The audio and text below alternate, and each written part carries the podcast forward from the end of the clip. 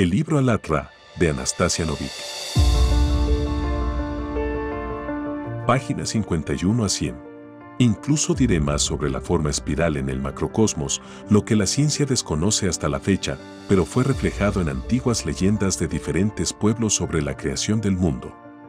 Por cierto, a la gente lista le valdría la pena pensar, ¿por qué, a pesar de la aparente gran variedad de descripciones de todas las posibles variantes de la imagen del mundo, la información básica es sorprendentemente similar entre diferentes pueblos? Además, solo en unos pocos casos tales, coincidencias, se pueden explicar por los contactos entre las culturas. ¿De dónde sabían los antiguos cómo se originó el universo y la vida en él y que los principios cósmicos polares tienen algo en común? ¿Por qué los pueblos antiguos percibieron el mundo como un devenir eterno y todo lo que existe en él como el fruto de la lucha? ¿Cómo sabían ellos sobre la existencia de diferentes espacios densamente poblados por distintos dioses y los espíritus, tres, siete, nueve y más, cielos, las tierras, tierras celestiales, etc., sobre el universo multiescalonado, el concepto de un solo principio primario del universo que establece la forma, las cualidades, las propiedades del mundo, pero el mismo carece de todas estas características. ¿Por qué en los mitos se encuentran las similitudes en las características cuantitativas y cualitativas de los elementos y, más a menudo, se habla de los cuatro elementos, agua, fuego, aire y tierra?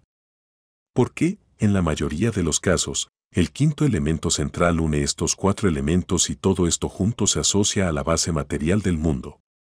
Por ejemplo, en el chino antiguo, los cinco elementos principales del mundo se denominaban Wu Xin, Wu significa cinco, y el jeroglífico Xin significa actuar, mover, es decir, cinco elementos que están en movimiento eterno.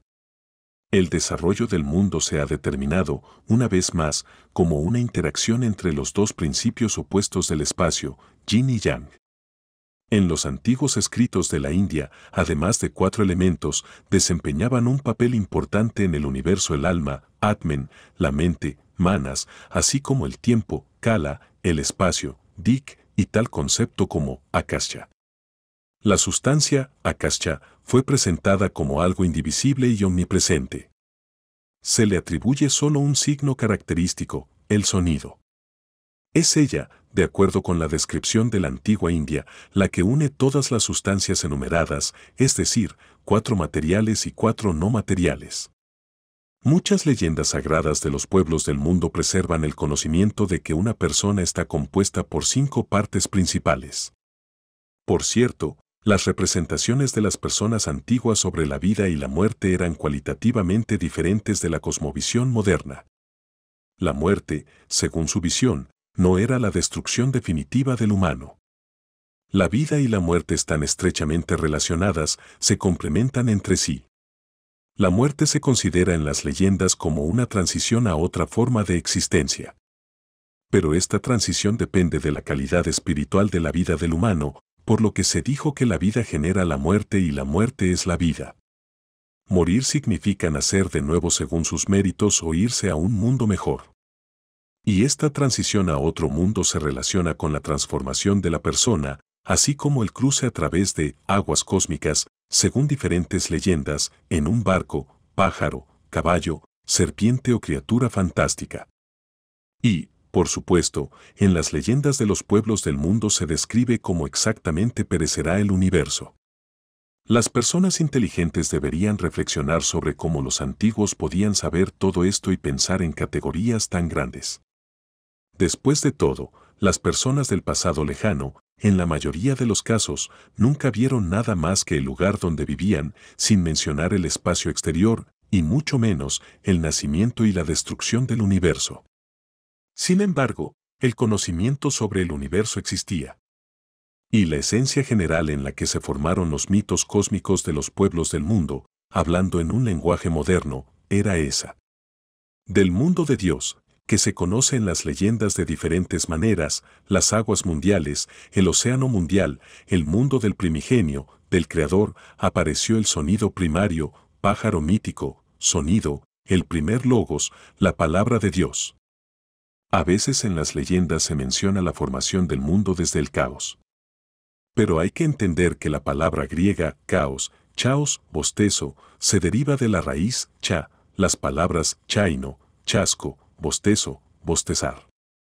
Así que el caos en la mitología significa bostezar, espacio desbocado, la extensión vacía. Anastasia. Casi como en el principio de la Biblia, donde se habla de la creación del mundo, y la tierra estaba desordenada y vacía, y las tinieblas estaban sobre la faz del abismo, y el Espíritu de Dios se movía sobre la faz de las aguas. Brigdin. Y es ahora cuando en la traducción sinodal rusa de la Biblia están las palabras el abismo.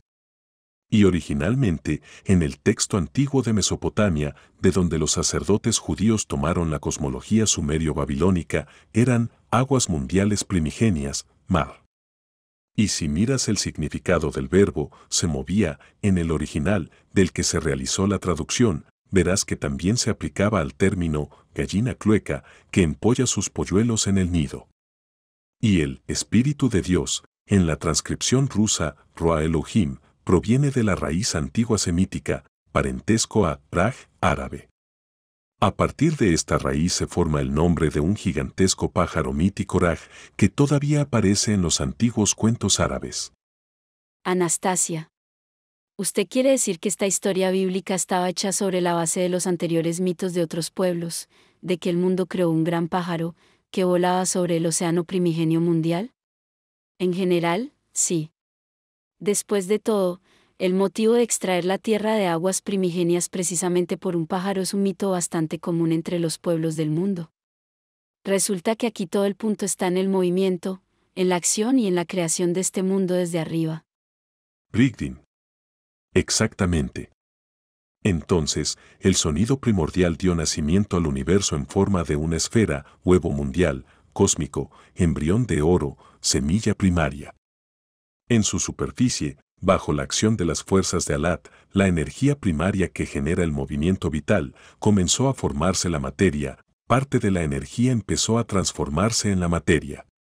Gracias a las mismas fuerzas de Alat, en la mitología, la madre de todo lo existente, el principio divino femenino creativo, el principio creador, vital, la madre ave, la voluntad de Dios, el poder del pensamiento de Dios, la materia comenzó a interactuar entre sí.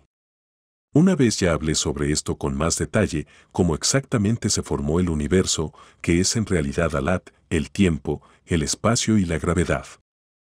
Anastasia.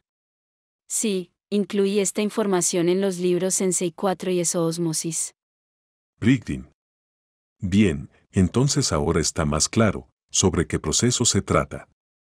Entonces, en los lugares con mayor concentración y acción de las fuerzas de Alat en la superficie de este estado esférico del universo, la materia comenzó a concentrarse en ciertas formaciones. Ellas se convirtieron en los progenitores de futuras galaxias en las cuales se originó la vida. En diversas leyendas esto se refleja figurativamente como apariencia de un primer hombre enorme, gigantes, progenitores que formaron el universo con sus cuerpos y más tarde, después de la muerte, se separaron en partes y dieron vida a otras creaciones.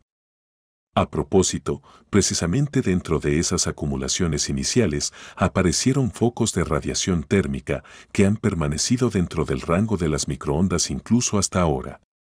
Hoy en día ya son conocidos por la ciencia como radiación de fondo de microondas, radiación cósmica de fondo. Esta es precisamente la manifestación de la primera actuación de las fuerzas de Alat durante la creación del mundo material. De hecho, hay que señalar que es gracias a Alat que la materia comenzó a dotarse de vida y comenzó el ordenamiento de todo lo que existe. Y aquí hay otro punto muy importante de la formación del universo, que da una comprensión de lo que el universo representa ahora.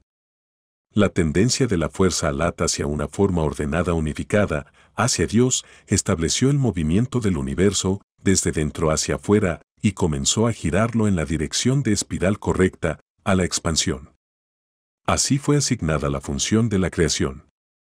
El movimiento, desde dentro hacia afuera, en los pueblos del Paleolítico Superior estaba representado simbólicamente en forma de una esvástica correcta, esvástica, recta, derecha, es decir, en forma de una cruz con los extremos curvados a la izquierda.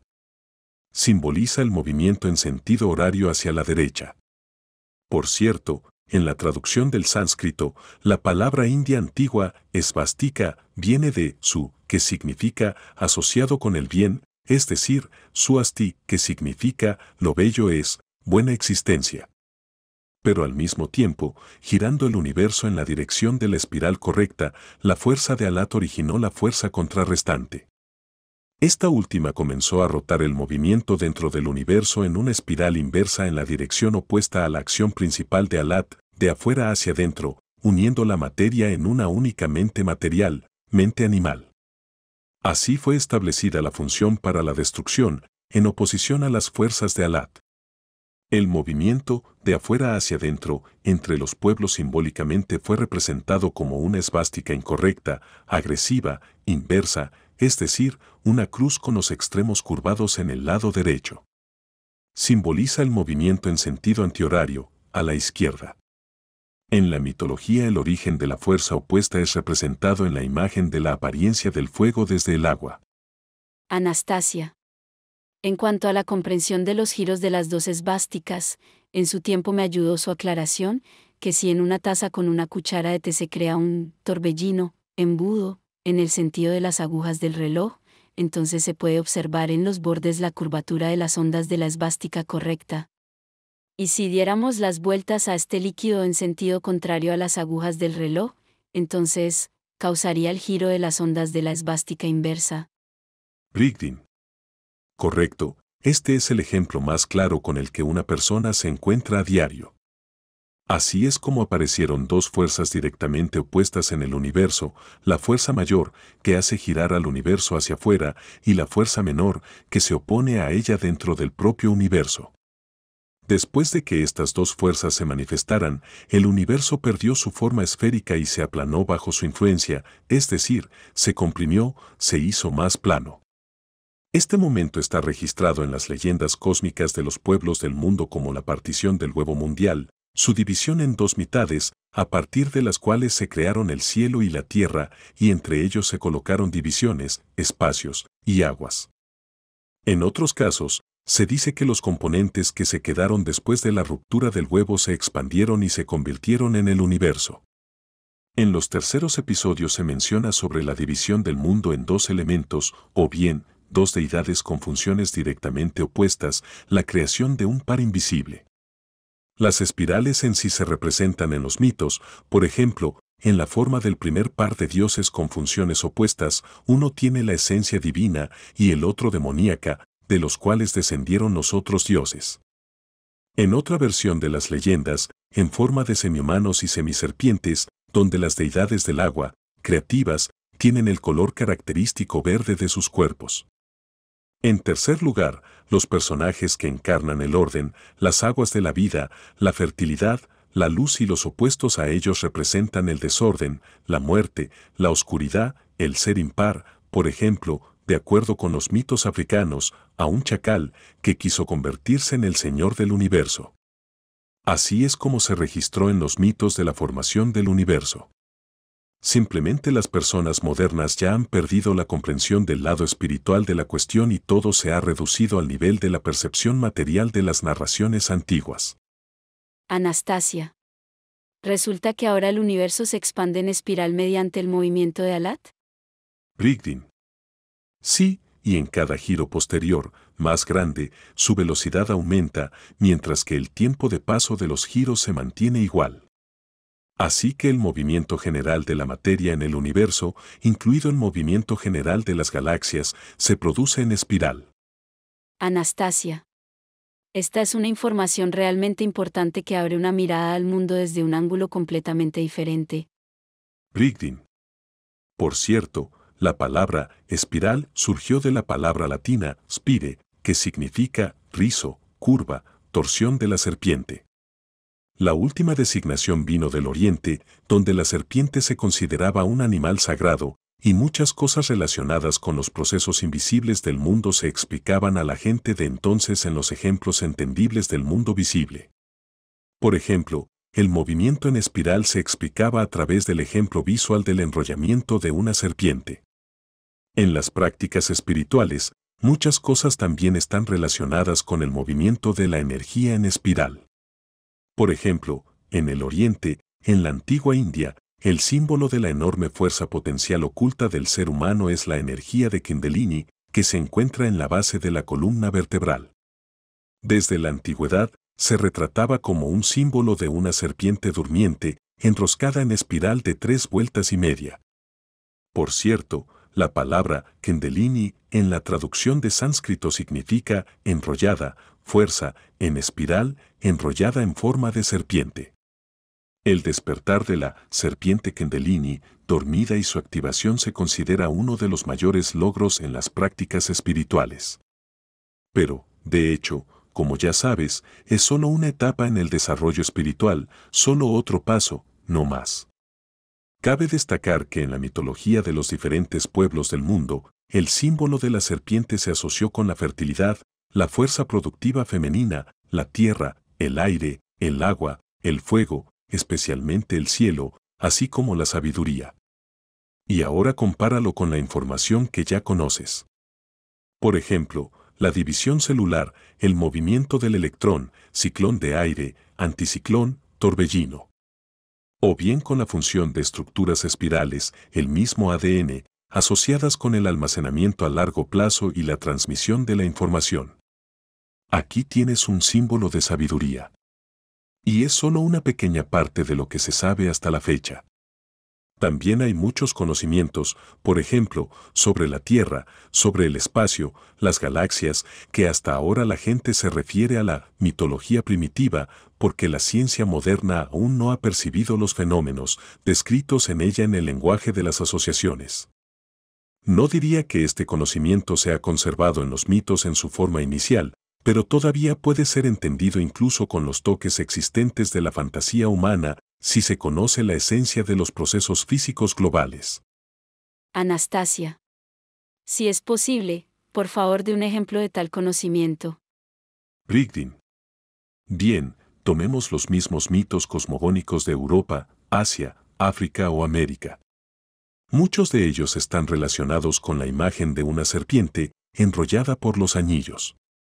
En concreto, si profundizas en la esencia de las leyendas incluso que conozcas de la antigua India sobre la serpiente mundial de mil cabezas esa, en otras interpretaciones serpiente con siete cabezas, se puede entender mucho.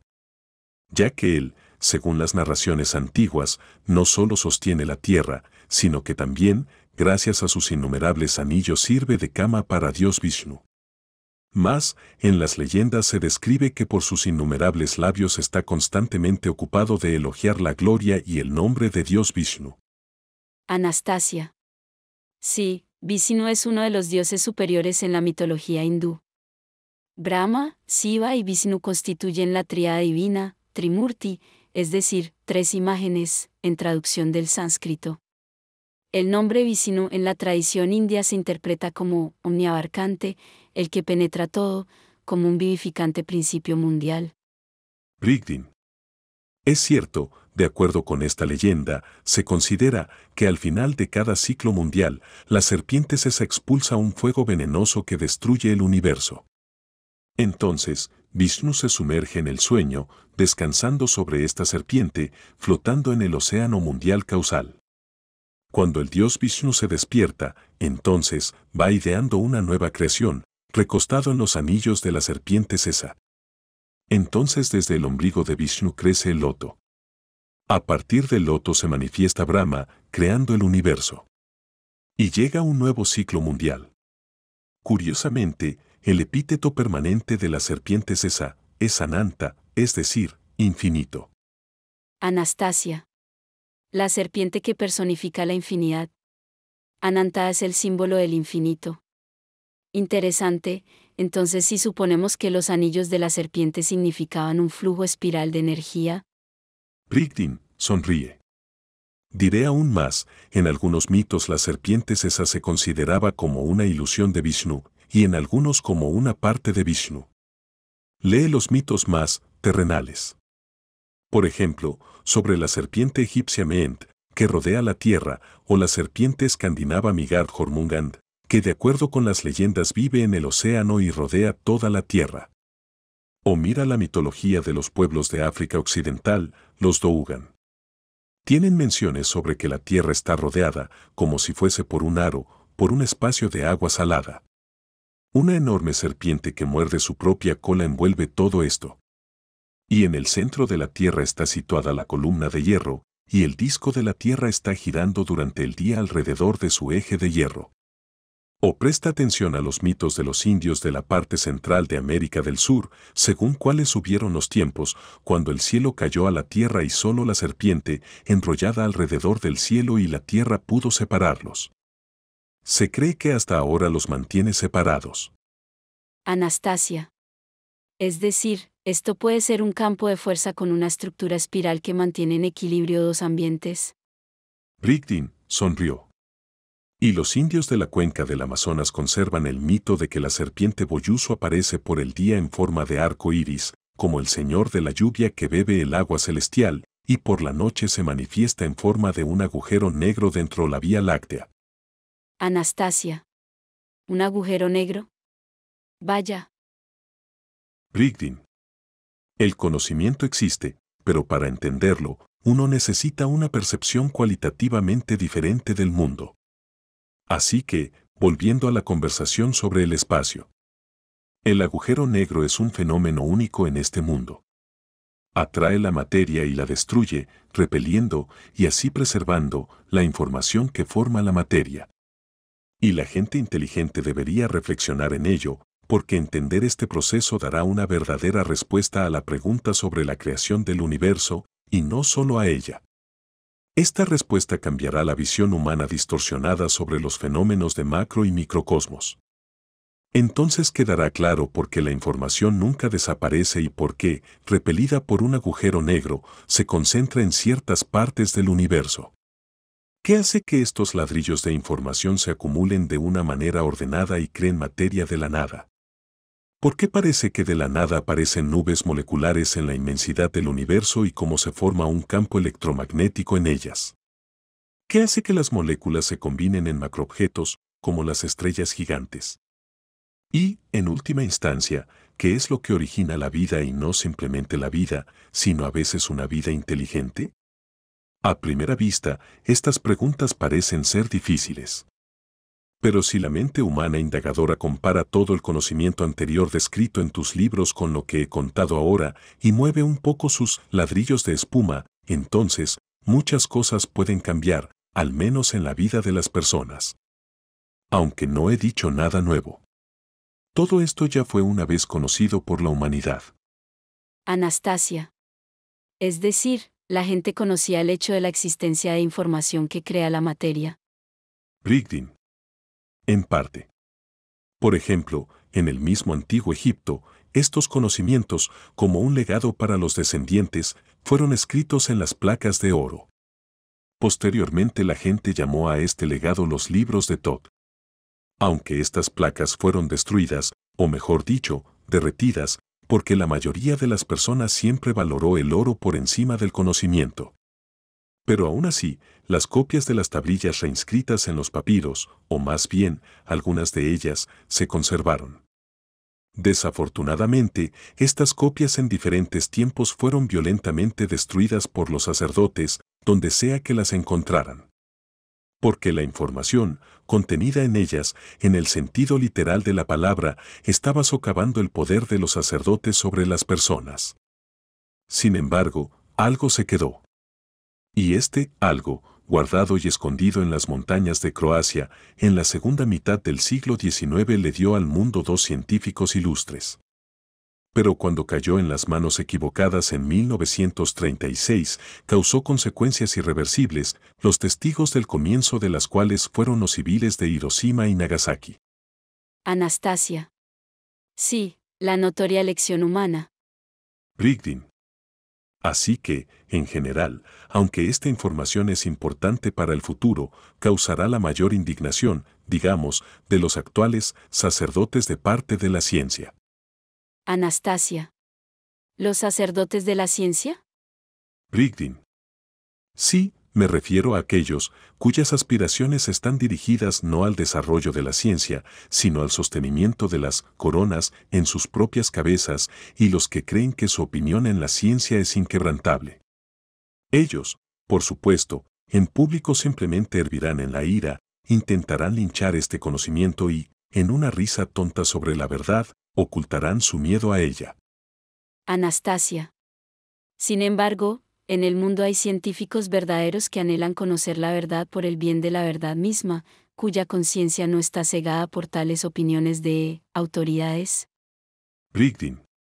Por supuesto, este conocimiento encontrará a los que son realmente los verdaderos científicos. Las personas empezarán a comprobar esta información, correlacionar y al final alcanzarán la verdad. Todo lo que deliberadamente no terminé de decir, una mente curiosa, viendo la dirección y el conocimiento ya impartido, es capaz de descubrir por sí mismo, abriendo su camino hacia el conocimiento de la verdad. Y en cuanto a las autoridades, en la ciencia verdadera no hay autoridades y no pueden haberlas. La verdadera ciencia es el proceso de conocer la verdad y no un medio para ganar el poder. Cuando se confirme esta información sobre el agujero negro y sobre los microobjetos más pesados de nuestro universo material, y esto se puede hacer incluso con la tecnología moderna, estos descubrimientos no solo dan respuestas a las numerosas preguntas no resueltas de la ciencia moderna, desde el nacimiento del universo hasta las transformaciones de partículas en el microcosmos. Esto cambiará radicalmente toda la comprensión de la estructura del mundo desde micro hasta macroobjetos y los fenómenos que los constituyen. Esto confirmará la naturaleza primaria de la información, del componente espiritual. Todo es información. La materia no existe como tal, es secundaria. ¿Qué es primario? Información. Comprender esto cambiará mucho. Dará lugar a nuevas tendencias en la ciencia. Pero lo principal es que las personas responderán a la pregunta sobre la estructura verdadera del ser humano. Después de todo, el conocimiento sobre la esencia humana y la estructura energética general, que es diferente del cuerpo físico, todavía se mantiene en secreto. Tal comprensión, a su vez, cambiará radicalmente la cosmovisión de muchas personas de la material a la espiritual. Anastasia. Sí, esto realmente puede cambiar el curso de la civilización humana hacia un verdadero desarrollo espiritual. Rigdin, con una sonrisa que llegue en tus palabras a los oídos de la gente. Anastasia. Quiero creer que la gente escuchará esto. Después de todo, es un conocimiento tan único. Brigdin. Este conocimiento es único para una persona solo cuando ya comprende mucho más allá de los patrones del mundo material y cuando su alma aspira a ir más allá del horizonte de los acontecimientos. Pero mucha gente, ¿Cuántas veces se les dio el conocimiento en diferentes tiempos? La gente tiende a perderlo con el tiempo. ¿Y por qué? Porque la mente humana complica tanto lo simple que se vuelve incapaz de ver la verdad. A propósito, hay una antigua parábola india al respecto. Se remonta a la época en que las mujeres no solo tenían los mismos derechos que los hombres, sino que su sabiduría espiritual era muy respetada Érase una vez una mujer, una maestra llamada Villa, traducido del sánscrito, este nombre significa conocimiento. Ella tenía un discípulo cuyo nombre era Embrit, inmortal. Cuando el discípulo creció, la maestra Villa le dijo, Has crecido, ahora puedes controlar tus pensamientos y emociones y someter tu ira. Ve ahora y ve el mundo. Estás listo para encontrar y conocer la única semilla de la verdad. Envid preguntó, Maestra Villa, le estoy agradecido por sus sabias palabras y buenas obras. Me han enseñado mucho. Pero dame al menos una pista de dónde buscar la única semilla de la verdad. La maestra Villa solo sonrió y respondió, escucha tu alma, te llevará en la dirección correcta. Tan pronto como Envid llegó a una gran ciudad, escuchó la noticia de que el emperador del país estaba celebrando un gran concilio de sabios para discutir el significado de la vida humana.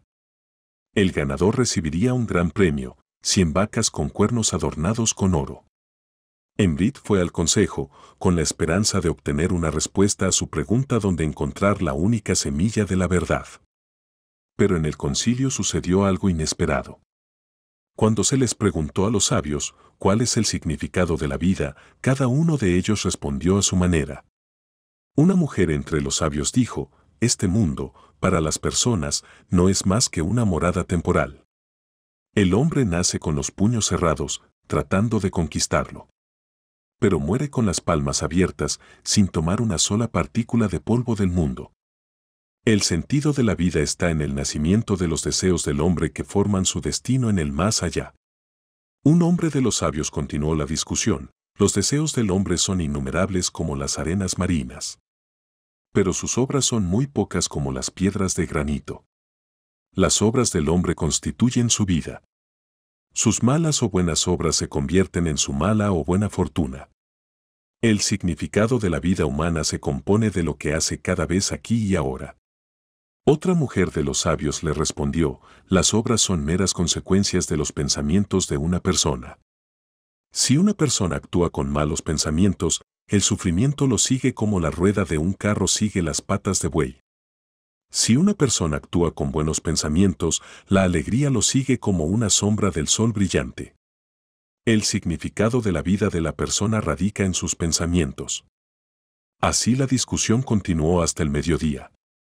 Finalmente, uno de los gurús conocidos de la época, famoso en la corte por su erudición, dijo, los pensamientos estallan de emociones como el fuego se enciende de un rayo. El hombre de ayer es diferente al de mañana. Poder aprender de la vida significa vivir dos veces. El significado de la vida está en los cambios que provienen del trabajo duro y las preocupaciones. El silencio siguió estas palabras. Cuando ninguno de los otros sabios respondió, Embrit, que estaba de pie entre la gente común, decidió participar en la discusión y dijo, la vida humana pasa como un sueño. Para entender su significado, es necesario despertar. Los cambios en el exterior hacen el bien solo si provienen del mundo interior de una persona. Todo lo que existe y lo que no existe en este mundo está aquí, en el alma humana. Conocer esta verdad es el significado de la vida. La gente común se regocijó después de estas palabras, y los sabios asintieron con aprobación, de acuerdo con la sabiduría que venía de este joven desconocido. El premio del emperador fue otorgado a Embrit, por lo que en solo un día de repente se hizo rico y famoso. Después del concilio de los sabios, Embrit fue abordado por el conocido gurú, quien antes había derrotado a todos sus rivales en la disputa y a quien el joven le quitó la victoria inesperadamente. Le preguntó a Embrit por qué había venido a este país. Y al enterarse de la búsqueda por Embrit de la única semilla de la verdad, se regocijó, oh, joven. Es usted indeciblemente afortunado. Hoy ha ganado no solo riquezas y fama, sino también un verdadero amigo y un maestro sabio, yo mismo. Soy bien conocido en esta tierra. Enseño diferentes ciencias en las que se esconden muchas semillas de la verdad. Después de esta conversación con el famoso gurú, Embrit decidió convertirse en su alumno y gastó todo su dinero en aprender ciencias mundanas de él. Pronto, se convirtió en uno de sus mejores alumnos, habiendo dominado muchos idiomas y aprendido todas las ciencias de la época. Lleno de orgullo por sus logros, Embrit regresó a la casa de la sabiduría. La maestra Ville estaba en el jardín. Encantado de verla, Embrit comenzó a contarle sobre sus viajes. Cuando salí de la casa de la sabiduría, sucedió algo inesperado. Ese día, el emperador del país celebró un gran consejo de sabios. Fui allí con la esperanza de obtener una respuesta a mi pregunta. En el consejo fue discutido el significado de la vida humana. Expresé mi opinión y de repente recibí el premio del emperador. En solo un día me hice rico y famoso. Para conocer la única semilla de la verdad, decidí gastar todo el dinero en ahora he adquirido un gran conocimiento en muchas ciencias y puedo contar sobre muchas semillas de la verdad en cada una de ellas y Envid comenzó a contar lo que había aprendido. Sin embargo, la maestra Villa, después de haber escuchado la historia de Envid sobre sus logros y el conocimiento que adquirió, solo sonrió y dijo, Has demostrado tu erudición. Todo lo que has aprendido en el mundo es el conocimiento de la mente. Eso no significa que hayáis encontrado y aprendido la única semilla de la verdad. La multitud nace de uno. Para penetrar en la esencia de lo sagrado, necesitas la capacidad de sentir, así como la conciencia y la comprensión. La maestra Villa recogió del suelo una fruta del árbol más cercano y se la mostró a Embrit. Has aprendido de que está tejido el mundo visible, pero te has omitido de que fue creado y la razón por la que todo existe. La maestra Villa dividió la fruta por la mitad. Después de haber sacado la semilla, también la dividió por la mitad, mostrando la pulpa dentro de la semilla a Embrit. Con tu mente has conocido el núcleo visible de la semilla, del cual crece un gran árbol. Pero solo a través de la capacidad de sentir puedes conocer lo invisible, ese vacío vivificante del cual crece un gran árbol. La semilla es solo un recipiente para este vacío creador. El vacío vivificante está tejido a partir de la única semilla de la verdad, de la cual todo nació y en la cual todo se disolverá nuevamente. Cuando emprendiste el camino, ya tenías este conocimiento dentro de ti. Gracias a eso, ganaste riquezas y fama pero usaste las riquezas para la mente mientras se dan riquezas para comprender la responsabilidad. Las riquezas de este mundo pertenecen a este mundo, en el que todo es transitorio y está sujeto a la muerte. Si hubieras usado las riquezas para el beneficio de las personas, habrías encontrado y conocido la única semilla de la verdad, una parte de la cual existe en ti también. Pero, ¿qué hago? dijo conmovido en Brit ya no tengo riquezas para enmendar mi error. A lo que la maestra Villa respondió, continúa tu camino desde el punto donde te detuviste. Continúa tu camino, aprovechando la experiencia que ya tienes. Has adquirido conocimiento mundano que las personas valoran y, de esa manera, perciben el mundo visible. Ve y enseña a la gente este conocimiento, pero muéstrales no solo de qué está tejido el mundo visible, sino también en qué consiste y para qué todo esto existe. Embrit se sorprendió. ¿Cómo voy a mostrar a la gente lo que yo mismo no conozco? La maestra Villa sonrió, conviértete en el que no conoces. Conviértete en ti mismo, porque tienes una parte de la semilla única de la verdad en ti. El ser humano es solo un recipiente para el alma que es la fuente de su esencia. Encuentra ese uno y conócelo. Esto es lo más importante. Una vez que conozcas la semilla única de la verdad, te conocerás a ti mismo. Embrit preguntó, pero, ¿cómo hago esto? La maestra Villa respondió, usa tu mente para el beneficio de las personas y gana experiencia. Cuando tus acciones procedentes de los sentimientos por el bien de la verdad sean mucho más que las palabras desde la mente, dichas por el bien del ego, entonces conocerás la semilla única de la verdad. Anastasia. Una parábola interesante, relevante en todos los tiempos. Brigdin. El problema de la humanidad actual es que el egoísmo fragmentó el conocimiento tan profundamente que el significado común, el propósito de este conocimiento fue perdido. Por lo tanto, hoy, por ejemplo, los astrofísicos prefieren mirar hacia arriba únicamente a las estrellas, construyendo teorías fantásticas sobre los mismos agujeros negros. Y los arqueólogos y etnólogos prefieren mirar exclusivamente abajo, sumergiéndose en la antigüedad, expresando sus conjeturas sobre el pasado. Anastasia. En general, no hay unidad en el conocimiento integral de un todo, no hay expansión de horizontes y lo más importante, el conocimiento de la persona acerca de sí misma, su verdadera esencia. Brigdin. Desafortunadamente, esto es así. Daré un ejemplo interesante más sobre esto. Como ya mencioné, hay una tribu, los Dougan en África Occidental.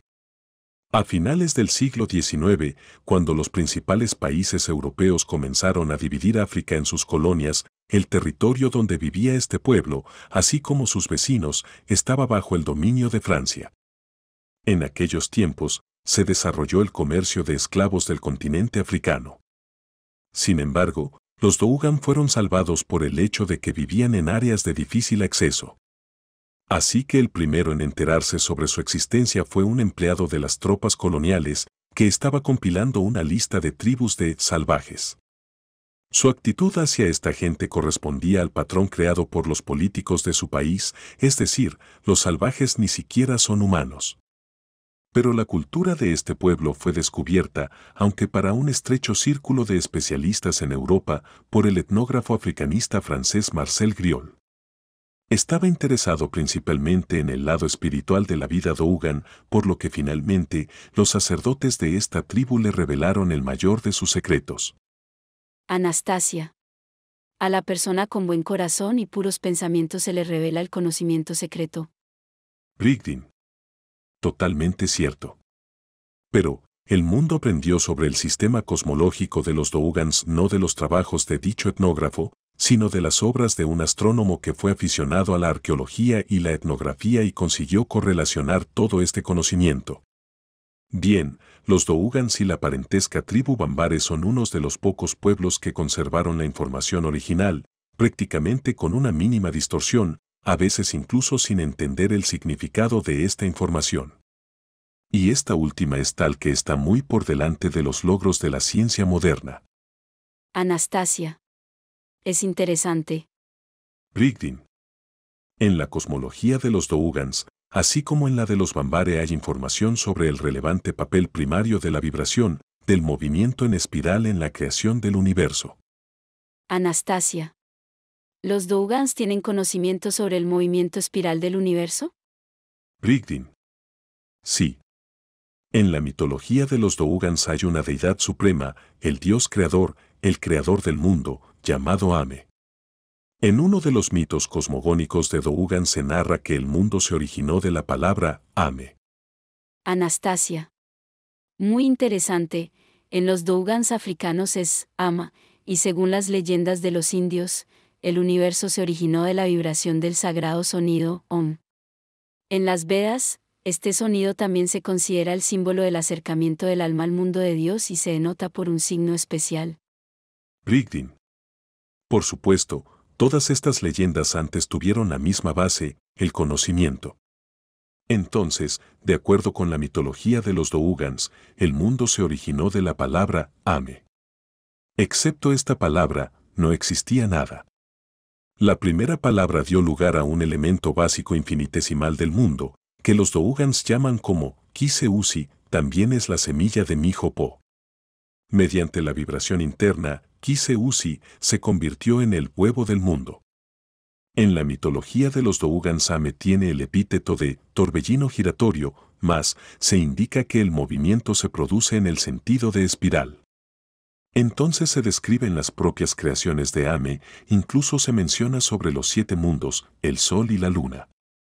En particular, que el Sol está rodeado por una espiral de ocho vueltas de cobre rojo y la Luna está rodeada por una espiral igual, pero de cobre blanco. Sorprendentemente, la física moderna aún no ha alcanzado el nivel de entendimiento científico de estas cuestiones. Pero esto no es lo más interesante. Volviendo a la creación del mundo. Después de la creación de la semilla Po y el giro del movimiento en la forma de espiral, Ame Invisible comenzó a crear los signos que definen todo en este mundo, dos signos guías, pertenecientes a Ame, y los ocho principales. Anastasia. ¿Los signos? Teniendo en cuenta que Chambala también se comunica y crea acontecimientos a través de los signos. Los signos son un tema muy especial. En relación con la leyenda anterior, en los lectores puede surgir la pregunta, ¿qué significa los signos guía y principales? Brigdin. Bueno, en primer lugar, el hecho mismo de que los Dougan tuvieran ese conocimiento evidencia que sus antepasados los recibieron a través del paleocontacto. Los dos signos guía son signos que solo puede usar el que en su mitología se llama Ame. Y los ocho signos principales son los signos creadores, que, al aplicarles una fuerza determinada, en términos figurativos, como la llave en la cerradura, abren ciertas capacidades de control de los procesos tanto de creación como de destrucción. En raras ocasiones sucede que los signos principales se hacen disponibles para un ser humano. Anastasia. En casos muy raros se hacen disponibles para un ser humano, pero eso es el grial. Registré este conocimiento en el libro Sensei 4. Una vez usted mencionó que el grial consiste en 12 signos y la mitología de Ugan menciona 8 de ellos, excluyendo los dos que en principio no están disponibles para la gente, según tengo entendido. Entonces, los Dougan tenían información incompleta o se perdió parcialmente con el tiempo, o se ocultó a los investigadores europeos que anotaban sus mitos. Pero el hecho de que el grial consiste en los principales signos con los que se puede modelar y corregir el mundo conforme con su deseo, se menciona indirectamente en muchas leyendas de diferentes pueblos. Brigdin. Es cierto. Este conocimiento, que es sagrado para uno u otro pueblo, casi nunca es revelado completamente por los sacerdotes de la tribu, especialmente a la gente ocasional. Y en cuanto al grial, hay que recordar que cuando lo escondían, no fue casualidad que los doce signos se dividieran en cuatro partes con tres signos en cada una. Esto complicaba significativamente el proceso de componer los signos y activar el grial mediante el sonido. Los signos del grial en una cierta secuencia son como una forma, como una llave de la cerradura que, cuando se aplica una cierta fuerza, la fórmula sonora del sonido primordial abre posibilidades más allá de los límites para un ser humano. Anastasia. Cuatro partes con tres signos en cada una. Brigdin. A propósito, estos pueblos antiguos han conservado menciones de que el número 4 representa el principio femenino, 3 es el principio masculino y en la suma dan 7, que es el fundamento del ser humano, el principio de la vida eterna, la perfección. Anastasia. El número 4 representa el principio femenino. Así que si el grial se compone de cuatro partes, resulta, esto indirectamente indica la conexión con la fuerza divina creadora del principio femenino, Alat. Rigdin, sonriendo sutilmente. ¿Por qué indirectamente? A propósito, en cuanto a Alat.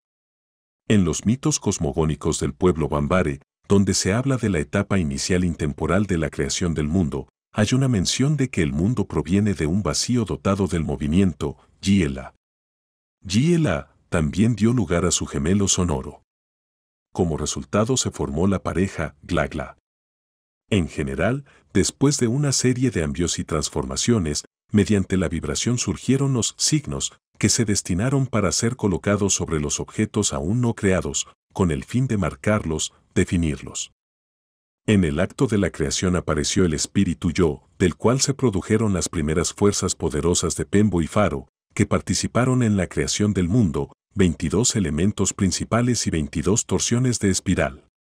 Más se indica que cuando estas torsiones de espiral removieron el yo, en consecuencia aparecieron la luz, el sonido, todas las acciones, todas las criaturas, todos los sentimientos. En los mitos se menciona que Pembe se movió en el espacio en un movimiento de vórtice que lanzó arriba lo que más tarde se llamó faro. Faro creó los siete cielos, el espíritu del aire, y en forma de agua derramó la vida sobre la tierra. Es omnipresente y visita todas las aguas. Faro, de hecho, continuó la creación del mundo, ordenó el universo y clasificó todos sus elementos, creó a los hombres y les enseñó la palabra. Anastasia. Faro ordenó el universo. Si estas son las funciones de la fuerza creadora de Lat. Brigdin. Eso es de lo que estoy hablando. Por cierto, sobre el habla. En la mitología de los Dougan, las deidades del agua, los gemelos divinos, en la forma de medio humanos medio serpientes se llamaban Nomo. Hay una leyenda acerca de cuando ellos vieron desde cielo a la madre tierra desnuda y desprovista de habla, le hicieron una falda de diez fajos de fibras de plantas celestiales. Precisamente las fibras húmedas retorcidas en espiral que contenían la palabra y estaban llenas de la esencia de Nomo transmitieron a la tierra el habla, el primer idioma del mundo. Así que algunas personas no deberían haber llamado a los pueblos Dougan y Bambare salvajes. Estos salvajes preservaron mucha más información para las generaciones futuras que la gente civilizada. Por supuesto, no sin sus elementos de distorsión, pero aún así es mucho mejor que nada. Anastasia. Sí, después de todo lo dicho anteriormente tengo ganas de dejar todo e ir a África vista la clase de conocimientos que se almacenan allí. Rigdin se rió. No hay nada que hacer allí, en esa África. Es como ir al Tíbet. Enseguida te encontrarás con un montón de gente que quieren mostrarte el camino correcto hacia Arimen, además, con tus propios recursos. De hecho, todo está mucho más cerca de lo que una persona puede imaginar. Se trata de la clave del conocimiento y la cosmovisión prevaleciente. Mira, viste el mundo usando otra clave, la del conocimiento, desde la perspectiva de una cosmovisión espiritual. Para ti, la información que antes no era esencial se volvió importante. Los conocimientos dispersos de la física, la mitología y la astronomía reunidos como partes de un puzzle, cada uno completándose entre sí, se encajaron justamente en su lugar. Y ahora imagina, ¿qué pensará la gente que no tiene esta información, por ejemplo, sobre los mismos signos? Después de todo, la mayoría de las personas actuales ni siquiera van a entender de qué se trata en realidad. De acuerdo con la cosmovisión actual, los signos que crean el mundo solo pueden ser los símbolos que componen la tabla de elementos químicos, no más. Pero la misma espiral, como símbolo, era conocida todavía en la época paleolítica.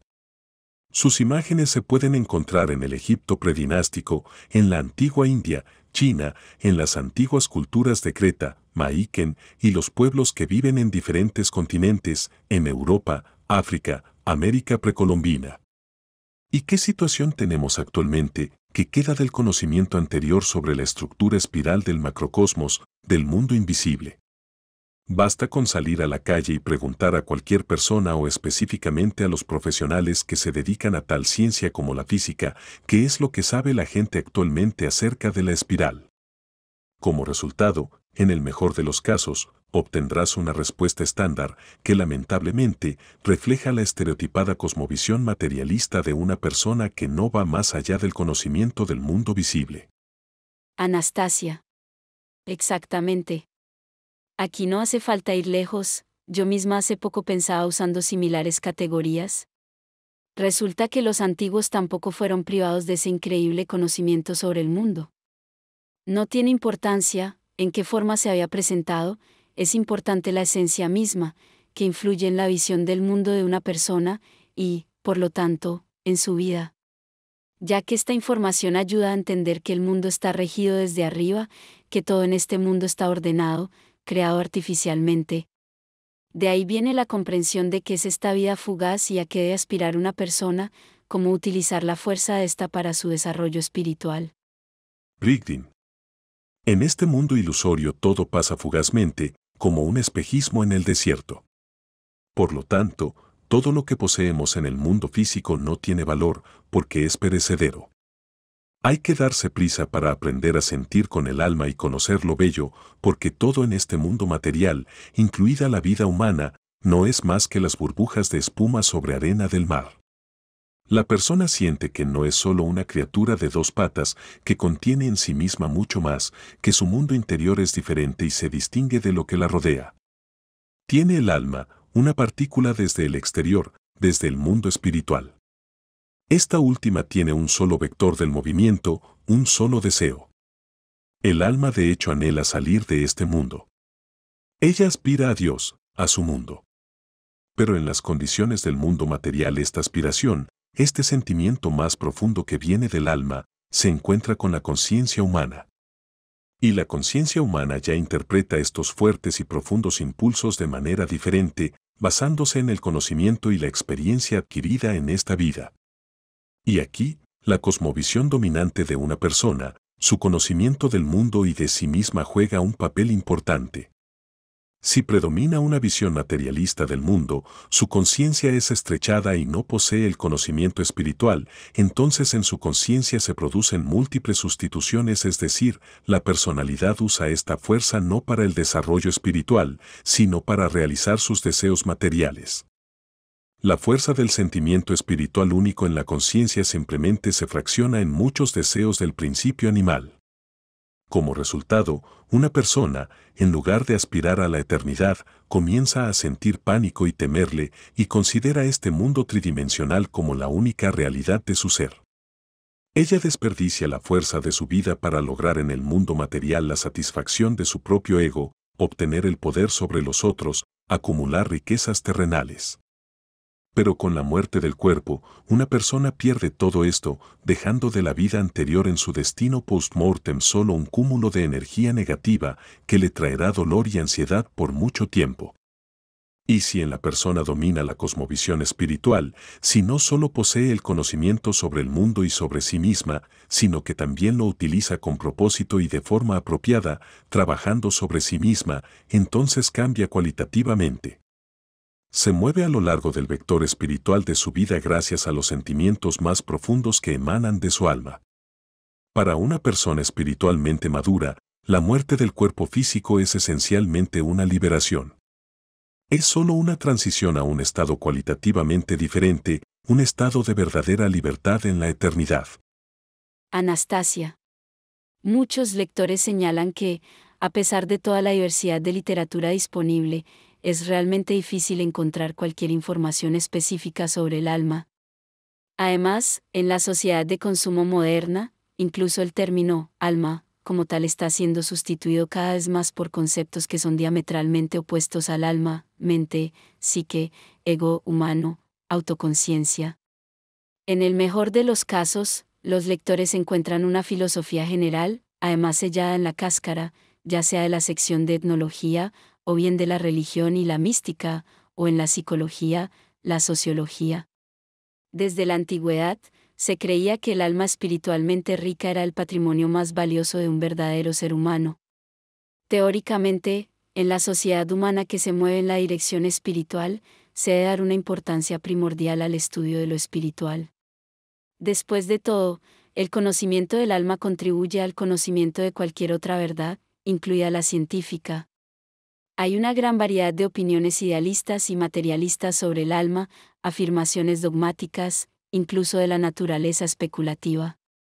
Sin embargo, todo esto no son más que búsquedas de muchas personas en diferentes momentos, comenzando con sabios, profetas y santos, y terminando con científicos, educadores, naturalistas y gente común. Y las disputas tuvieron lugar principalmente debido a la falta del conocimiento. Pero, cabe destacar, la gente todavía entiende que si tuvieran conocimiento sistémico sobre el ser humano y, en primer lugar, sobre el alma, tendrían la oportunidad, guiándose por las necesidades del alma, de controlar los impulsos de su mente. Conociéndose a sí mismos, entenderían mejor todos los componentes de su vida, intuición, pensamientos, sentimientos, emociones, deseos ocultos, motivos de comportamiento, efectos de sus acciones, etc. Y en este caso, si ese conocimiento no solo está disponible, sino que también es entendido por la mayoría, sería fácil construir y establecer en el mundo una sociedad de bondad y armonía, sobre que las personas sueñan ya durante los milenios. Hay lectores que por naturaleza están dotados de la capacidad de sentir las manifestaciones del mundo invisible un poco más que las personas normales. Y generalmente, ocultan sus habilidades a los demás. Básicamente, son personas suficientemente inteligentes que ya se han acomodado en la vida, en el sentido humano, criaron hijos, alcanzaron una cierta posición en la sociedad, se convirtieron en especialistas importantes en sus campos y obtuvieron rangos científicos. Pero no vieron el significado principal de sus vidas en estos logros humanos, lo que sienten intuitivamente dentro de sí mismos. Y esto les preocupa están tratando de encontrar una respuesta a esta importante pregunta para ellos, para comprenderse a sí mismos, su alma, y por lo tanto, definir la dirección del vector principal de su vida. A ellos les falta el conocimiento para comprender su esencia, cómo vivir en este mundo y cómo prepararse para la vida después de la muerte. Ya que algunos de ellos, después de experimentar las manifestaciones del mundo invisible y adquirir una experiencia personal invaluable, han cambiado radicalmente su cosmovisión. La pregunta más importante que hacen estas personas es, ¿cómo salvar mi alma? Creo que ellas, e incluso las futuras generaciones que entren en contacto con este conocimiento, estarán muy agradecidos si usted responde a esta pregunta principal, que es vital para cada ser humano. Brigdin. ¿Cómo salvar su alma?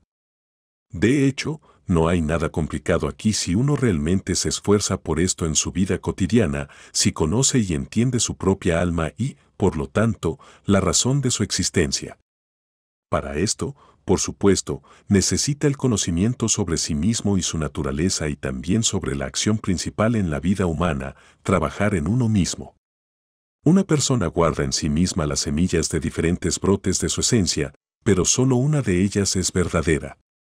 ¿Por qué ella, buscando el significado de su llegada a este mundo, se preocupa por el misterio de la vida hasta su partida? Porque aunque está aquí temporalmente, puede cambiar su naturaleza. El significado de la estancia de una persona en este mundo es el crecimiento espiritual, aspiración a la salida del estado material inferior de la conciencia hacia la elevación espiritual, transformación, ascensión a su propósito y florecimiento de todo lo mejor que hay en ella. Cuando un hombre adquiere las alas del autodesarrollo, lo elevan a las alturas del conocimiento de la verdad, cualitativamente transformando su naturaleza. Quizás voy a hablar sobre la estructura interna de una persona más detalladamente. Este conocimiento fue casi perdido en el río del tiempo, pero sus ecos se pueden encontrar en las orillas del mundo moderno. Entonces, ¿qué es un alma? Como ya he dicho, el alma es la verdadera antimateria, una partícula del exterior, del mundo espiritual, del mundo de Dios. El alma es un componente de únicamente de un ser humano. Es su principal potencial, un portal, la conexión directa de cada persona con el mundo espiritual. No está ni en las plantas, ni en los animales, ni en otra materia, incluso inteligente. El alma entra en la construcción energética emergente del hombre en el octavo día después del nacimiento del cuerpo físico, de un recién nacido. Si se orienta por la estructura del cuerpo físico, su ubicación aproximada es la zona del plexo solar, es decir, el centro real de la persona. Pero, no es el plexo solar, ni el corazón, ni ningún otro órgano o sistema físico, incluyendo el cerebro, la mente, la conciencia, el pensamiento, el razonamiento, la capacidad mental. Todo lo mencionado tampoco es un producto ni una propiedad del alma, todo esto se refiere al mundo material. La estirpación quirúrgica, el trasplante de diferentes órganos del cuerpo físico, por ejemplo, del corazón o la transfusión de sangre no tienen nada que ver con el alma. Enfatizó que se encuentra en la estructura energética del ser humano y no en la parte física de esta estructura. Un hombre tiene solo un alma. Es única e indivisible. No hay diferencia entre un alma de un hombre o de una mujer, el alma no tiene sexo. Las almas de todas las personas son iguales por su naturaleza. Y en este sentido, se puede decir que las personas son muy cercanas y familiares. El alma no es una materia, no se desgasta, no envejece, no se enferma. Es perfecta para el mundo material, pero individualmente no lo suficientemente perfecta en referencia al mundo de Dios. Debido a las repetidas reencarnaciones en el mundo material, el alma está cargada de envolturas de información. ¿Qué es un ser humano? Un ser humano durante la vida representa un objeto espacial multidimensional que está construido alrededor del alma y tiene su personalidad inteligente. La forma habitual visible para los ojos y la estructura del cuerpo físico, junto con sus procesos físico-químicos y el sistema de control, incluyendo el cerebro material, es solo una parte de la estructura general de un ser humano, que está relacionada con la tercera dimensión. Es decir, el ser humano consiste en un alma junto con sus envoltorios de información, una personalidad y una estructura que se compone de, digamos, diferentes campos de otras dimensiones, incluido el cuerpo físico, que se encuentra en el espacio tridimensional. ¿Qué es una personalidad inteligente? En una nueva estructura, en un nuevo cuerpo, también se está formando una nueva personalidad.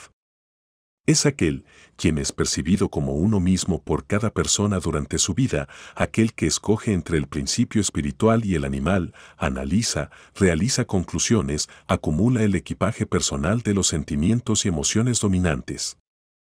Si durante la vida una persona se desarrolla espiritualmente lo suficiente para fusionar su personalidad con el alma, entonces se forma un ser cualitativamente nuevo, maduro, que es diferente del ser humano, que se va al mundo espiritual. Esto, de hecho, es lo que se llama la liberación del alma del cautiverio del mundo material, la transición al nirvana, el logro de la santidad, etc. Si durante la vida humana tal fusión no sucede, después de la muerte del cuerpo físico y la destrucción de la estructura energética, esta personalidad inteligente se va con el alma para el renacimiento, reencarnación, convirtiéndose, digamos convencionalmente, para entender la esencia en una subpersonalidad. Cuando muere el cuerpo físico, el ser humano continúa su existencia. En el estado transitorio tiene una forma esférica con estructuras espirales. Y en esa formación está encerrada el alma junto con sus envoltorios informacionales, las subpersonalidades de las encarnaciones anteriores, incluyendo la personalidad de la vida reciente. Las envolturas de información ubicadas alrededor del alma son unos cúmulos de los sentimientos y emociones, más exactamente una estructura de información inteligente que se puede comparar de forma asociativa con una especie de nebulosa. En pocas palabras, estas son personalidades anteriores de encarnaciones pasadas. Puede haber muchas de estas subpersonalidades cerca del alma, dependiendo de cuántas veces se haya reencarnado la persona. Anastasia. Resulta que la subpersonalidad es una personalidad, como tú, que estuvo activa en las encarnaciones anteriores de tu alma. Brigdin. Sí. En otras palabras, es una personalidad anterior de una vida pasada con todo el equipaje de los sentimientos y emociones dominantes, positivos o negativos, que acumuló en su tiempo de vida, es decir, con el resultado de su elección durante la vida. La personalidad, por regla general, no tiene una conexión directa con las subpersonalidades, por lo tanto, la persona no recuerda sus vidas anteriores y, en consecuencia, la experiencia y el conocimiento adquirido por estas subpersonalidades. Pero, en casos raros, cuando coinciden ciertas circunstancias, uno puede experimentar una vaga sensación de déjà vu o las manifestaciones espontáneas a corto plazo de la actividad de la última, precediendo a la encarnación actual, su personalidad. En particular, es propio de una persona en una edad muy temprana. Hay casos registrados en los trabajos de la psiquiatría, no se observa ninguna anomalía, con padres sanos, están mostrando un comportamiento antinatural que es similar al trastorno límite de la personalidad. Te daré un ejemplo. Una niña de cuatro años comenzó a soñar el mismo sueño, contra un fondo de luz un niño la está llamando, pero al acercarse no la deja entrar en la luz. Ella se quejó a sus padres sobre este sueño deprimente y por las tardes mostró un comportamiento impredecible, agresivo, anteriormente no propio de ella y una fuerza inusual. La niña de cuatro años durante su ira estaba tirando las mesas, las sillas, una cómoda pesada, no reconocía a su madre, se ponía histérica, acusándole, no eres mi madre, morirás de todos modos, etc. Es decir, las palabras y el comportamiento de la chica no eran naturales para ella, pero muy característicos de una su personalidad que pasó a través de la reencarnación y se encuentra en las condiciones del infierno, experimentando el sufrimiento y dolor animal. Al día siguiente, la niña volvía a la normalidad y se comportaba como de costumbre. Este es el caso típico de una manifestación a corto plazo del negativismo de la subpersonalidad anterior. Lo mejor que se puede hacer en este caso es desarrollar activamente el intelecto del niño, expandir sus horizontes de conocimiento del mundo y esperar a que se produzca el impulso primario y se forme una nueva personalidad. El impulso primario se produce, como regla, cuando una persona tiene entre 5 y 7 años. El hecho es que en la primera infancia, antes del impulso primario, puede ocurrir una activación a corto plazo de la personalidad anterior, su personalidad. La última, mientras se está formando una nueva personalidad, está tratando de abrirse paso a la conciencia y tomar el poder sobre la persona. Pero mucho más a menudo tienen lugar otros casos de manifestación de la subpersonalidad. Es cuando los niños de los 3 a 5 años, en el periodo en el que la nueva personalidad aún no se ha formado, comienzan a razonar desde la posición de un adulto, una persona experimentada. En raros casos, pueden ser los detalles precisos de su vida adulta anterior, que, de hecho, es imposible saber en esa edad. Y en la mayoría de las veces sucede que el niño opina sobre algún tema con imprevista sabiduría, expresando pensamientos claramente no infantiles y a veces asusta a los adultos de forma mística. Los padres no deben tener miedo de tales manifestaciones, sino que tienen que comprender su naturaleza. Cuando se forme la personalidad del niño, pasarán. Entonces, cada subpersonalidad conserva la individualidad de su conciencia anterior en forma de los deseos, las aspiraciones que dominaron durante su vida activa. La personalidad, como he dicho, no tiene una conexión directa con las subpersonalidades, es decir, una persona no recuerda conscientemente sus vidas anteriores. Sin embargo, tal conexión entre la personalidad y las subpersonalidades se conserva en el nivel subconsciente. Estos últimos de forma indirecta pueden influir en la personalidad y empujarla a ciertas acciones, inclinándola a tomar unas u otras decisiones. Esto ocurre a un nivel inconsciente. Además, las subpersonalidades son como un brumoso filtro de luz que dificultan en gran medida la conexión directa entre el alma y la nueva personalidad, por así decirlo, entre la fuente de luz y el que lo necesita. Anastasia. Un brumoso filtro de luz. Una comparación interesante. Brigdin. Tal vez, lo contaré más detalladamente. Pero, hay que entender que todos estos procesos se producen a nivel de las energías, por lo que para una mejor percepción voy a explicar, usando comparaciones figurativas. Entonces, las subpersonalidades se encuentran alrededor del alma y uno puede imaginarlas como nebulosas inteligentes. Por un lado, están situadas cerca del alma y experimentan la influencia de esta estructura antimaterial muy poderosa, por así decirlo, la proximidad del aliento de la eternidad, la presencia de una partícula del mundo de Dios. Por otro lado, las subpersonalidades experimentan una influencia y presión fuertes de las estructuras materiales densas del principio animal.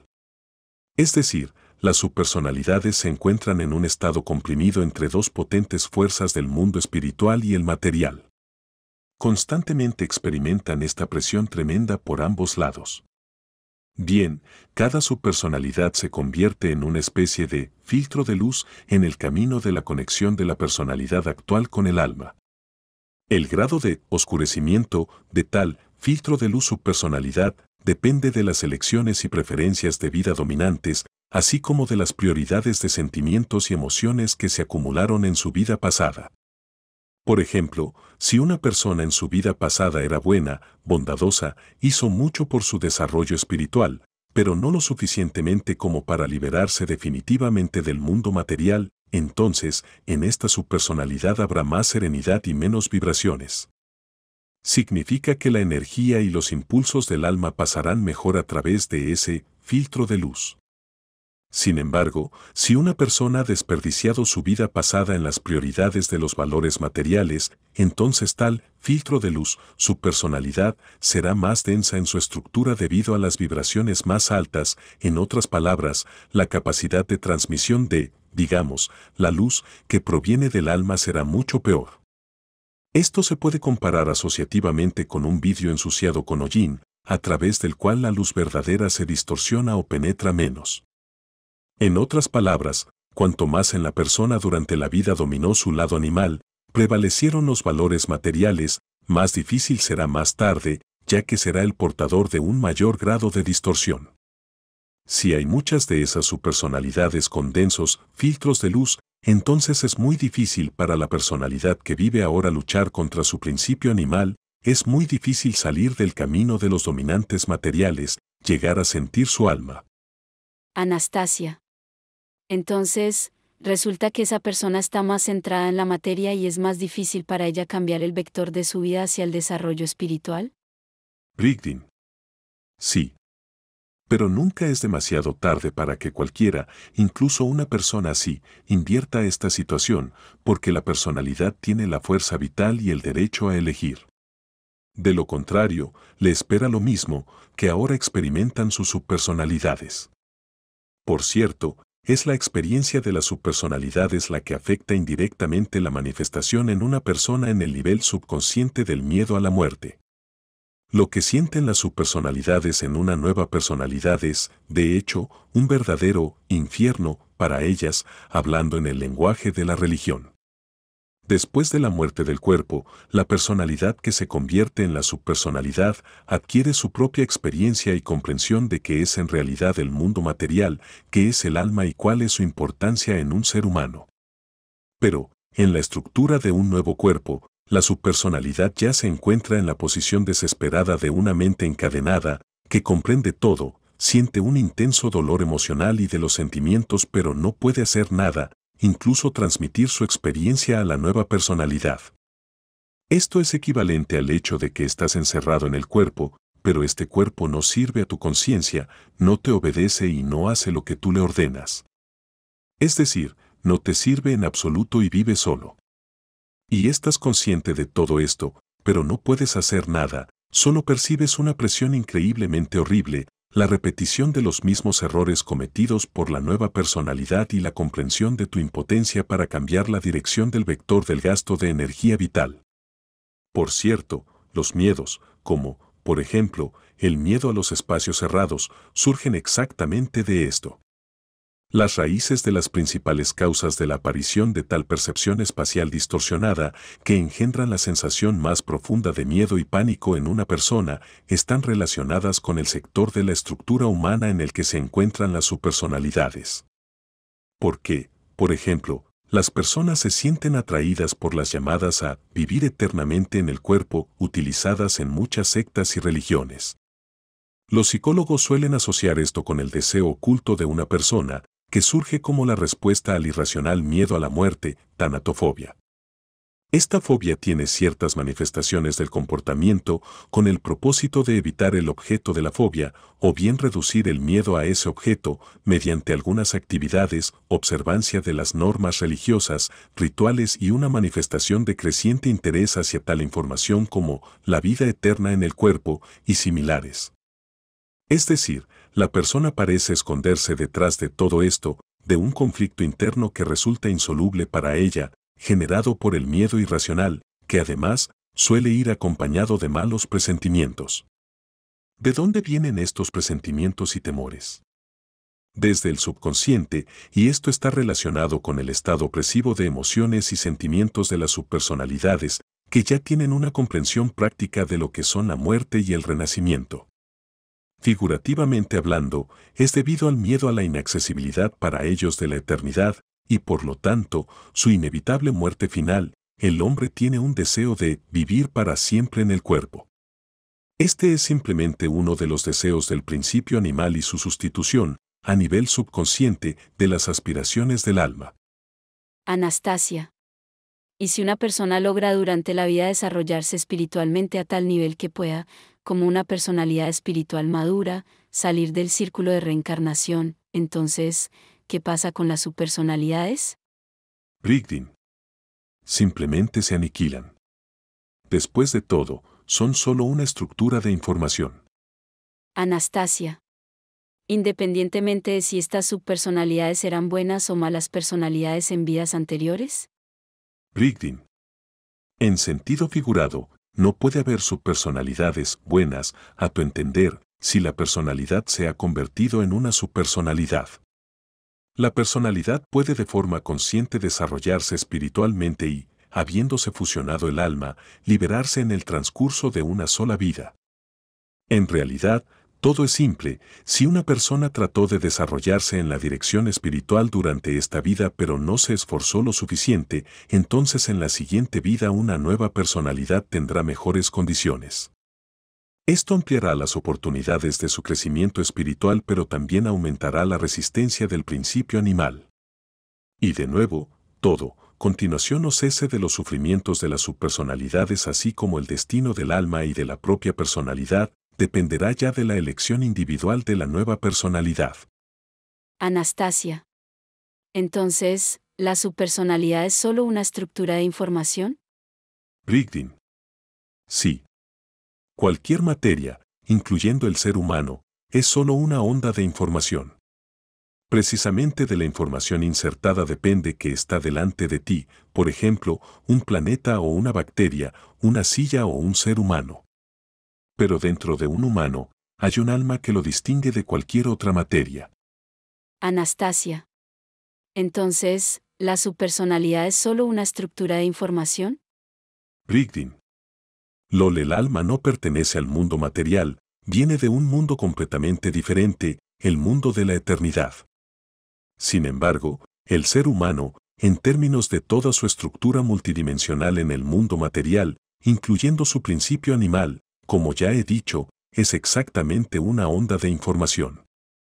El alma es lo que es verdadero en el ser humano, es el componente principal, sobre el que se centra toda la estructura.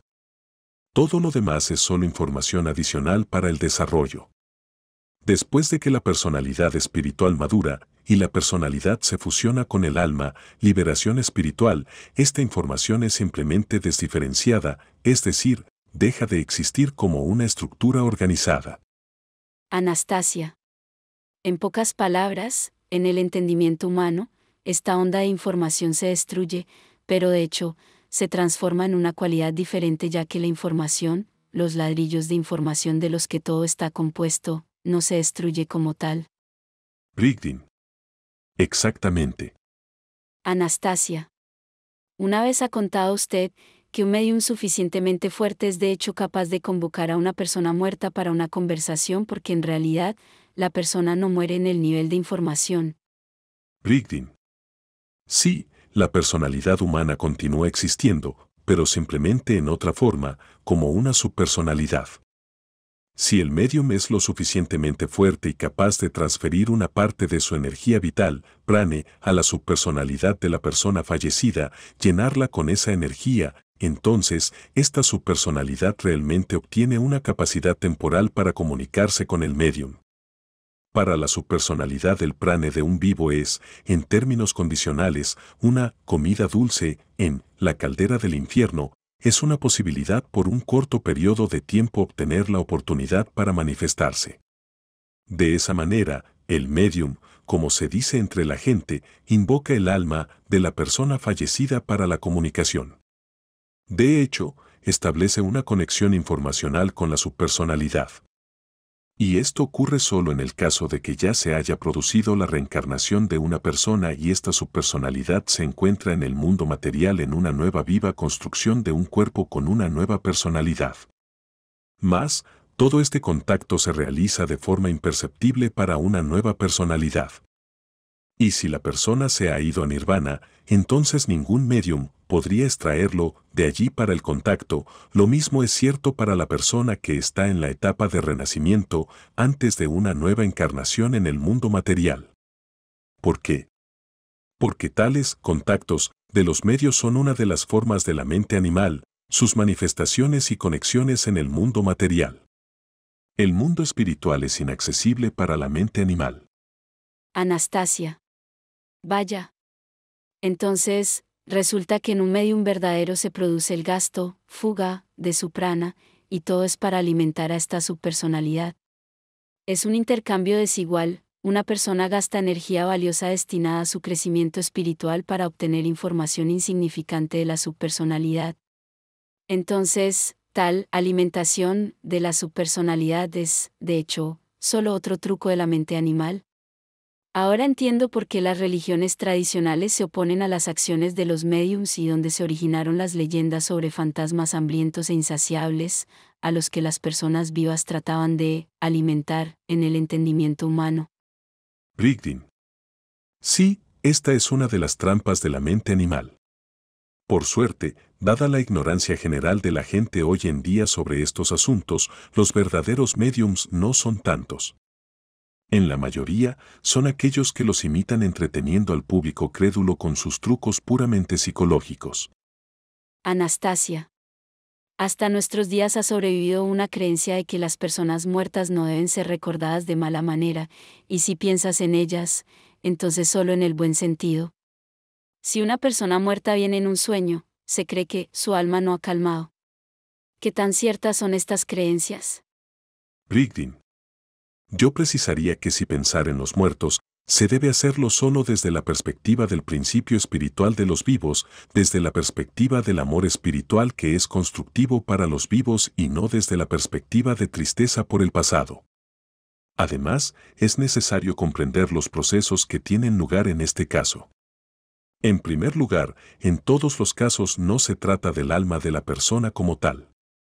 Como regla general, no solo los parientes, sino a veces incluso la persona misma no sabía acerca de ella durante su vida.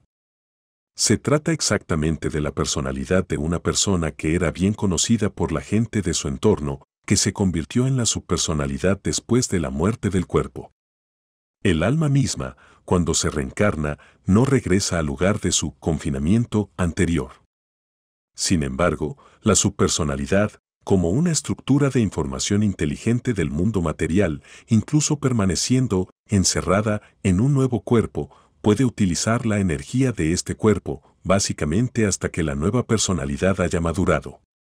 Al ganar la fuerza por un corto plazo, es capaz, gracias a sus proyecciones, de visitar los lugares y a las personas a quienes tuvo apego durante su vida. La subpersonalidad también puede manifestar su actividad cuando las personas vivas comienzan a recordarla a la persona fallecida, dotándola del poder de su atención. ¿Qué conlleva esto para la persona que vive? Lamentablemente, no puedo revelar todos los detalles aquí, como se dice, al público en general, ya que se sabe que el conocimiento multiplica la pena. Sin embargo, diré lo siguiente para la comprensión general de la esencia de estos procesos. El caso es que cuando alguien empieza a recordar a una persona muerta, sucede lo siguiente. Al poner en este proceso su atención, el miedo no localizado y las emociones asténicas, pena, desánimo y depresión, que surgen como resultado de pensar en la persona muerta, la persona viva, hablando en términos de física, imparte una carga adicional a la subpersonalidad, transfiere la fuerza. Debido a eso, la subpersonalidad se activa. Es decir, el proceso de recordar al difunto por un vivo es similar a la transferencia instantánea de una carga, fuerza, de una partícula elemental a otra, independientemente del tiempo y espacio. La subpersonalidad permanece en el nuevo cuerpo pero su proyección, al transferirse esta carga, se manifiesta inmediatamente, más concretamente, entra en contacto con la personalidad de la persona que está pensando en ella. Esta última, a nivel subconsciente, siente esta conexión con la subpersonalidad del difunto, tal intercambio de información. De hecho, la persona viva alimenta este contacto con su propia energía vital. No hay que esperar nada bueno de ello porque tal intercambio subconsciente de información con la subpersonalidad solo refuerza los impulsos del principio animal en la persona.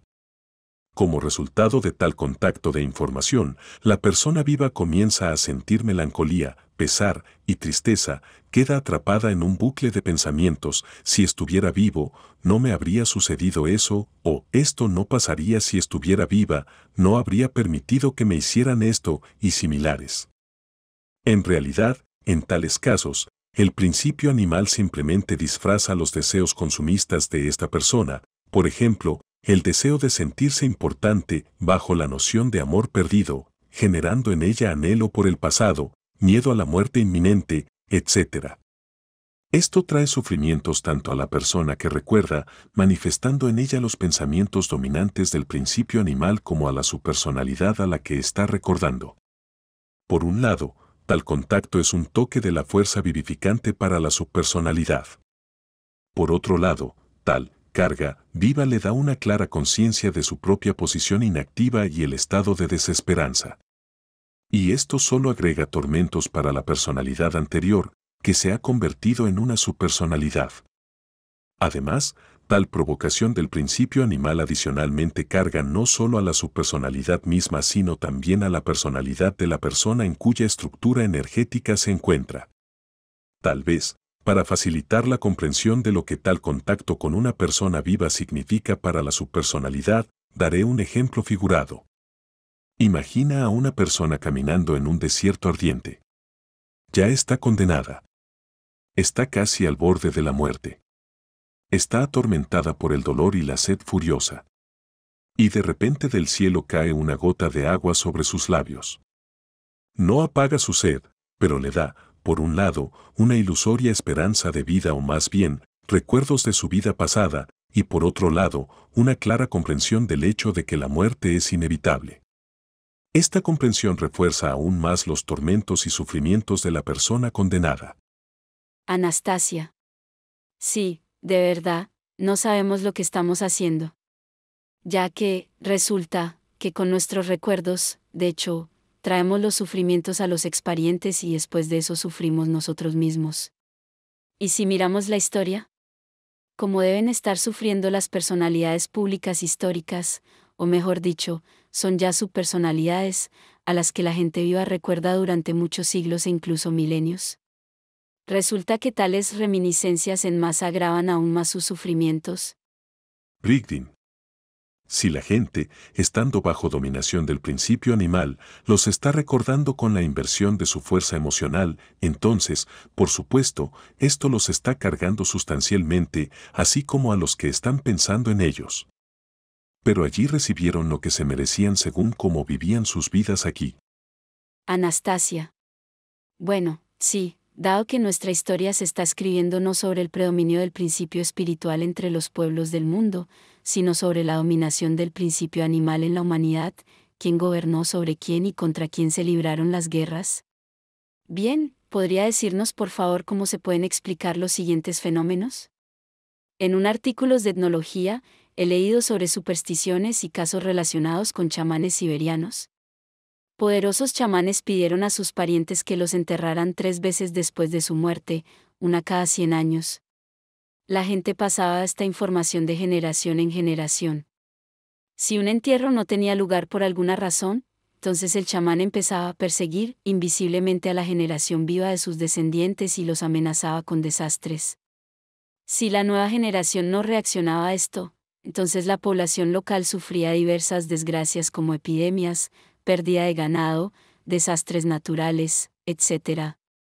Este fue el caso tanto de los chamanes, buenos, como de los malos. También se mencionó que si la gente trataba la memoria de los chamanes, buenos, con respeto, entonces, a su vez, los protegían de cualquier desastre o infortunio personal.